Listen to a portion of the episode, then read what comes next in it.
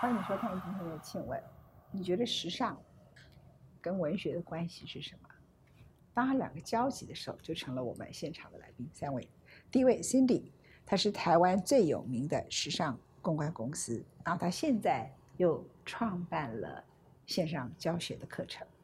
第二位叫张铁志，他就是我们今天两个领域里头的交集，因为他把时尚和文学做了结合。而第三位这么年轻，看他一下，年轻到这个地步，还是台湾现在最有个性的独立书店青鸟书店的不是职员，创办人，这样对不对？对蔡蔡瑞山，你的名字书名书店的名称想叫青鸟，嗯我会自由像像青鸟一样。那坐在中间是张铁志，他今天想要来谈的题目说他是逆的时光走路的人，意思是说这个年头没有人办杂志，如果想要害死一个人，现在就叫他去办实体杂志。但是呢，他抓住了时尚，对我们希望让文化更时尚化，那希望让时尚更文化化。嗯，对，好。那 Cindy 本身算是一个非常成功的，已经很成功、很成功的成时尚公关没有到很成功啊，这样讲会不好意思。啊，那这阿波上面都成功啊，很 cake 这样哈。那 Cindy 你怎么样看铁志现在走的这条路？我觉得就是这个这个这个年头啦，就是尤其二零二零这个年头啊，很多事情可能要逆向思考，因为不会发生的事，以为不会发生的事都发生了嘛。所以呢，刚开始我知道的时候，我也会觉得哇，非常压抑，怎么还会有人要 做实体杂志？因为我是一个非常数位化的人，那我自己也有做数位的媒体，所以我觉得很特别。那我看了他的东西后，我也觉得很有勇气，而且我觉得是一个梦想家，而且是一个理想家。那那个搞书店的蔡培山，他是在华山里头，但是现在是搞一个书店，那也很像小自杀，你懂我意思吗？对，没错，那也是一个小自杀。那个书哈，我看那个书是啊，即使什么畅销出排行榜的前几名，就也就是跟跟以前，就是你啊，畅销书签，但是以前我是畅销书的时候，我们可能可能是卖八万、九万、十万，现在可能是三万、四万，就是这样，就是就是以我们自己为例，就是减少三分之一。但不是说我的读者少了三分之一，是所有书市的读者少了三分之一，这样对吗？是不是这样？所以你开一个书店，而且你这种青鸟书店哈，你放的书一定都很特别的书啊，对不对？一定有文倩文倩姐的书。嗯嗯嗯，客气客气，我赶紧，因为你他，哎，你为什么那么喜欢马家辉这个鬼男人啊？我一定要让他看一下我在如何他其实。在我们书店开的第一天就来了，然后每年都很支持我们。你就迷上他了吗？嗯，因为你做了他的 Porsche 吗？在香港。再怎么迷都没有，他是把倩姐写到书里面。呃，对他最新的书里面还有说，他说一定要跟呃倩姐对话，因为书里面有一个角色是为您打造的。不是为我打造，是他想象中的女主角是我。其实他不够认识我，我没有向他讲。但是他曾经有一次听我演讲的时候，我看到他在后面划手机，那我以为说他呢不得已来听我演讲，所以他在那边划手机。事实上他是在打我写的话，我自己讲完了我就忘记了。我就是我希望我这一生，即使在坟场的时候还可以开 party。哇，他就很记住这个女人在十五年前讲的话，所以他整本书他就跟我说，这个女主角，他就想象一个人，不管在什么状况里头，她都可以让自己活得精精彩彩，然后就是有江湖气。每次我们的试训啊，刚好约的时间，这个不对，那个不对，那个不对，那个不对，然后他也跟我说，哎，现在香港问题这样啊。我们来讨论我们的书好像不太道德，然后我就说、那就隔一段时间就好了。再来一段时间，他说现在大家都在讨论川普，我们这好像不太对劲这样子。所以二零二零二零年真的是很特别的年份，你不管哪个月份，这个也不对，那个也不对。其实那时候根本不要管这个事，对不对？就讨论他的书就好了嘛。活在当下就好了。活在此刻，活在当下。没错，对对，这坂本龙一的话，什么是你人生最重要的时刻？当下。没错，没有什么叫最重要的事，It's not wedding，人生最重要时刻不是婚礼，人生最重要时刻不是出生，人生最重要的时刻不是死亡，人生最重要的时刻不是你变成首富，也不是你变成什么什么什么的，或是你失败那一天，也不是你是状元那一天。人生最重要时刻就是当下这一刻。好，谢谢你，在我人生最重要的时刻跟我在一起，这样的说法不错哈。这不错。来，其实很会讲话啊。其实你帮我讲一下，你怎么样看待蔡瑞山这么年轻的女孩？我们每个人来评论彼此，哦，这样蛮好玩，对不对？其实我是看着她转型的。那我觉得珊珊可能特别是说，她其实过去待在大众传播圈、电视圈，所以对传播、对行销很熟悉，就有主流的思维，可是愿意来做一个小书店。我觉得这个是一个特殊的一个结合，所以造就了今天青鸟的成功。我觉得他简直是从一个吵杂的坟地到一个安静的花园，这样子。谢谢你赶快逃离这个可怕的传播圈。这样，你那时候是在电视台做什么？在电视台做节目企划，然后制作，对，然后又当主持人，还当业务，当业务。你搞什么做版权？怎么会怎么会这么多事情啊？因为最早算是二十二岁、二十三岁就进华视，一路做做做做了八年。嗯，哦，后来也去了梦田上班，这样，然后又做了纪录片。那会接触书店，是因为拍摄戏剧的时候，刚好它的主场景是一间书店。哎呦，对，后来接触到书店的故事，然后为了要拍纪录片，因为呃必须要田野调查台湾很多在地的书店的真实的故事，那当时就真的去采访他们，那觉得他们好像活的世界跟我不大一样。嗯，就比方说。去采访他们的时候，跟他们说：“哎，我会帮你找新闻媒体来报道，让更多人来，这样你书店就会有很多人，你就不用担心会倒闭。”然后这时候我就被书店老板就是挂电话，然后就是很很生气，我还跟他吵架，就是你打扰他的宁静，是不是？对，我就觉得他好奇怪啊，他为什么要开一间快要倒的书店，然后还怡然自得？那在那个对话的过程当中，突然。突然意识到，哎，很好奇他到底在想什么。嗯，那发现哦，原来他们在坚持一种一种呃理想，而那个理想其实是非常珍贵的。然后慢慢的，我突然发现，原来书店是要让理解的人进来，理解的人，而不是让呃不懂的人来凑热闹。然后我就很想要变成跟他们一样的人，所以我就开了第一间书店。你就想跟他们变成一样的人，马上因为采访这样。哦，当然中间经过很多时间，从二零一三年做田野调查，那到呃实际开书店是二零一五年，嗯，那到现在已经开了七间了，七间书店，那每一间都是跟铁哥一起讨论每个书店的定位，所以你已经开了连锁七家了，这样子，对对，哦，就是所以他这个独立小书店。还可以变成连锁，这是台湾其实蛮大的一个特色。嗯，你有没有觉得哈？其实独立书店在伦敦很多，对，嗯，在纽约就已经很少了。那在台北这么多，台北真的是还蛮特别的。哎，Cindy，你自己怎么看瑞山的角色？我觉得，呃，我第一次呃很沉下呃沉静下心情去看他的书店，其实是。呃，南国青鸟，对我去屏东的时候，那其实，在台北的时候会比较匆忙，生活上，然后进去的时候，我觉得很特别，我觉得它是一种体验。那台湾现在已经应该是说转型，从所谓的纸本传统的实体，然后变成数位化的过程当中，一些我们觉得，譬如说，呃，这种小书店可能都快要倒闭了。可是我觉得这个过程已经过去了，因为年轻的世代现在追求的是一种体验。一种体验，那我觉得珊珊把体验这件事情做得很好。譬如他的书店有不同的氛围、不同的定位，所以当现在我知道的是，青鸟书店是年轻人非常喜欢去的一个地方。对啊，对啊。对，对我们过去可能在我们年轻的时候是成品，登南成品，那也是一种体验。当你坐在里面，不管你有没有认真的在看书，还是在约会，也许你也真的就是只是沉浸在那个氛围里。那。可是对现在年轻人来讲，他们追求的又是一个跟别人要很不一样，所以为什么文青这件事情在新时代上呃会很流行？嗯，所以我觉得他是把体验这件事情做得很好。其实你有没有想过开一个时尚的书店？时尚的书店，对，你知道吗？就是有一些艺术品的展览演出，然后在现场。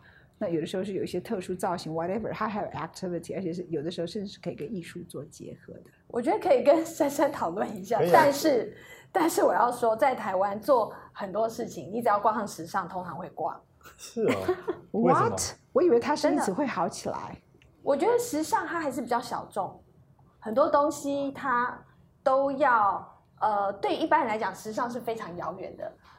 呃，当然也有很多电视剧、美剧把时尚描绘的美轮美奂，可是对他们而言是很远的世界，他没有办法那么容易的靠近，好像也有很多东西要学习。所以老实说，像我的线上学习课程，一直在挣扎要不要讲时尚学习平台，后来我们把它拿掉了，我们讲时髦。哦，对，时髦可能比较能够接近一般人能够理解的样子，所以有可能啊，如果要做时尚书店，它是书店，但是有没有一定要讲时尚这个 slogan 可以讨论一下？你的 location 地点会在哪里？因为 location 本身就是一个创意。你真的要我地开吗？如果是我，我会开在一堆名牌里头一个小小的地方，因为很多人去看了一堆名牌，他并不知道他应该如何打扮他自己，他应该他不了解这些名牌它的背后的历史，所以我就专门进这些书啊，谁叫做 Coco Chanel，谁叫 Christian Dior，谁做出了他整个女人里头第一条长裤，谁让女人的裙子可以上了膝盖以上 这样子啊，露出了小腿。然后呢，几不同零年代的什么各种不同类型的书，各种不同的时尚，通通放在里面。然后呃，还会有在那里头讲课干嘛干嘛的，你觉得呢？我觉得蛮好，可是可以挑战一下嘛。当然可以啊，租金太贵。我怎么觉得去 shopping 的人不会看书啊？我觉得你可能低低估了他们，因为我后来看到蒋勋的蒋勋买他书的人，都是一堆贵妇啊。铁志，我讲的没有错，而那些人全部都穿名牌啊。你其实有点低估台湾的女人。我觉得台湾的女人，I'm sorry，就是那我我觉得很抱歉。我觉得台湾的女人有一种特征，台湾的女人呢，第一个，她们因为丈夫也养不起家，所以大家都要出去工作，可是她们又被迫扮演一个传统女性的角色，她们因此有很大的感受，觉得自己是不足的，所以我就一直发现很多读书会都是以女人为主，是，男人没有读书会啊，男人也很少读书的，当然就是 whisky 喝酒会，对不对？女性的读书会比较多对对不对？体质我讲对不对？所以你觉得时尚的你，你同意他的看法吗？我觉得这个是你说的，可能是现实不太容易。就像你说的，在名牌之间如果有个书店的话，那书店必须做的很有特色嘛，要不然真的是大家不一定愿意走进去。是啊，就像刚刚讲到轻聊重点，就是说创造那个体验的氛围，因为时尚是酷嘛，所以它里面可能真的放，比如关于我记得书店放朋克艺术的书，哦，放这个最酷的街头的摄影师，去重新打造自己的品牌的定位。那这个事情，我觉得，哎，所以这大家可以来想一想，对啊，而且你应该跟。你应该跟各品牌合作，对啊，让各品牌提升它的价值。比如说我现在跟手合作。对我，比如说我现在跟 Hermes 合作，那就讲 Hermes 这家店的故事，然后他的书就摆在最明显的位置啊，里头就很多 installation。然后比如说你讲到说呃 Mark Jacobs 好了，或者是讲到说庞克的好了，庞克教母这些人，他呢他代表的什么什么东西，他代表是那个时代，然后跟那个时代有关的历史跟其他的书也通通都可以出来办讲座。我有一个网站，嗯我要在时尚观点平台，它已经成立四年了。其实我们在讲的就是设计师的故事，对，跟艺术的结合。我们也会讲艺术家马提斯，或是讲各式各样，或是现在新的文化、社群等等。我刚刚说我是一个很数位的人，我所有东西买衣服、买菜、买任何东西，我都在手机上解决。嗯，但是我觉得可能新的世代对他们而言，要走进精品店是一件压力很大的事情。呃，一个二十五岁可能毕业两三年的年轻人，以台湾现在来讲，我们讲就是一般人，嗯那我都会我们会鼓励他们说，你就把门打开来进去，没有关系，因为那就是一种体验。有时候精品不是你买不买得起，你要不要拥有那个包，而是你体验那个氛围。体验完之后，你可能在网络上，或是假设真的有个实体书店，你再去看它的故事。但是因为是因为你一刚开始就先把你的对象放在二十几岁、三十几岁嘛，因为每个东西，像比如说，呃，Verse 现在张铁志所创办的这个杂志，他可能希望是从二十几岁到四十几岁的人、五十几岁的人都可以看他的东西啊。是，像我看他的杂志啊，我觉得他杂志很好看，我六十几岁啊。那你你你你做一件事情，如果一开始就设定二三十岁，我觉得呃有好有坏。在二三十岁成长到三十几岁，你后面的二十几岁你要重来，因为他们又代表不同的 generation、不同的文化、不同的需求、不所以数位很。辛苦，就是这样。应该是说，不是说我们不要呃呃三十几到四十几，而是说我选择的数位的这个媒介，它的切入点可能就要去思考到使用者。对，那我觉得时尚书店这件事情，我觉得是真的可以想一下，搞不好讨论一下就可以有一个营运计划出来。瑞莎，你听完，觉得突然觉得有没有可以？其实书店重点就是要有主题，然后要有呃相对应的人。比方说，如果是时尚书店结合文化，我因为它刚好是台湾独立书店里面比较缺少的样貌。台湾独立书店有各式各样，像有卖豆腐的，也可以变成一间书店我跟你讲，那书店名称就叫 Verse，因为它就是这两个东西结合。你看我是，我们很对你很好。对，因为本来 Verse 就想开店，是不是 真的，一年后想要开店，所以这个被你看中我的这个想法了。就是这样哈，就是 first，因为希望把 Verse 变成一个一个一个 IP 也好，就是说它是一个杂志，所以我但是我们希望做 event，也包括做实体店，希望是多重的进入大家的生活里面。我们即所以你这个将推出一款蛋糕，所以你这个杂志本身其实是行销这整个所有的后面的实体产品的一个东西。是是是，继续，没有，就是做就完全是因为现在大家说这个做实体杂志很难活，其实想的就是刚刚文倩所说的，我们还是希望做最好的内容，包括做最好的设计、摄影，大家觉得这个东西很棒。那这个很棒的当然不可能只靠卖这个活，可是我们也希望成为一个实际上的桥梁，就是把我们认为很棒的东西真的介绍给大家。因为我很常说，因为这是个文化杂志，可是文化不只要被阅读，也应该被大家实际的感受跟体验。所以，我们办讲座是把里面的人带出来，这是最常见的。那其实我们从每一期都会跟一个台湾最好的餐饮品牌合作，创作一个东西。像第二期这一期是跟台湾这个得到世界冠军的咖啡 Fika Fika 合作一款叫 Verse 的咖啡，它用屏东的咖啡豆。那第三期十二月号是跟台北一个很棒的法式烘焙的一个叫法鹏。他做了一款 whisky 的酒酿蛋糕，我们里面报道他，可是也让大家可以真的吃到关于台湾的风土，你讲了我们我们别人又不错，一定要的。我也认识，对对对对，因为这我们都跟我们都跟好吃的东西对，有都是台湾最棒的，这个蛋糕一定送给你。我们原来制作单位给我题目叫“与时代逆向而行”，其实我觉得不是。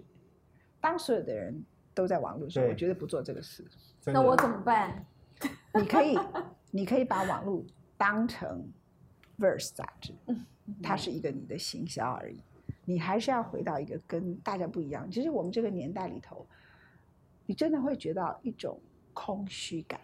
嗯以前你的方便，事实上是掏空，因为你个人的感受不见了。所以我常常跟朋友讲说，你有多久没有抬头看一下云？你回家的时候，你有多久没有看月亮？今天是弦月啊，还是满满的圆的圆圆的大月亮？尤其如果有选举的时候，大家还要一直上网键盘，一直吵架干什么的？My goodness，what kind of lives？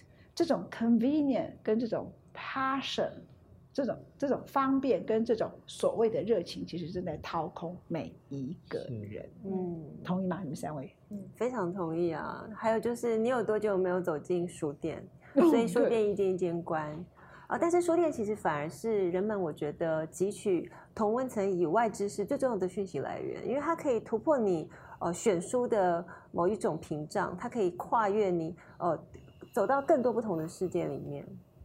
所以，所以像像青鸟每开一间书店啊，每一间书店都坦白说，因为都是靠读者支持，还是有很多人在书店里面。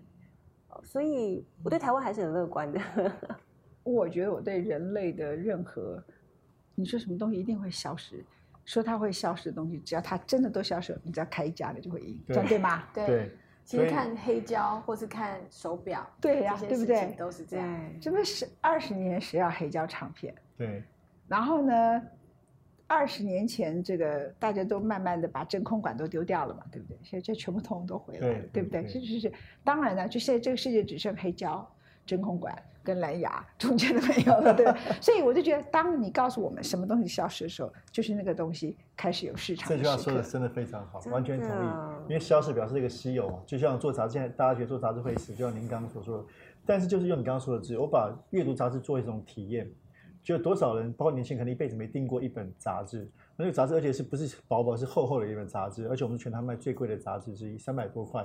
可是这个独特体验，你收到这个杂志很精美，你打开闻到里面的香味，其实我觉得对很多人已经丧失了这种乐趣，或者更年轻人可能完全没经验，嗯就这反而是一个有趣的体验。哎，你会不会想到有一天跟一家香水品牌合作，你把它封胶起来，所以一打开来就真的有香味哎，真的好好有创意，我觉得这都是很棒的创意耶。对对对，我们可以做这个姐姐来当我们的那个行销策略顾问，，我只要给大家快乐的都免费，就是我们这些人到老生病还可以活着的唯一价值，这样子，对不对？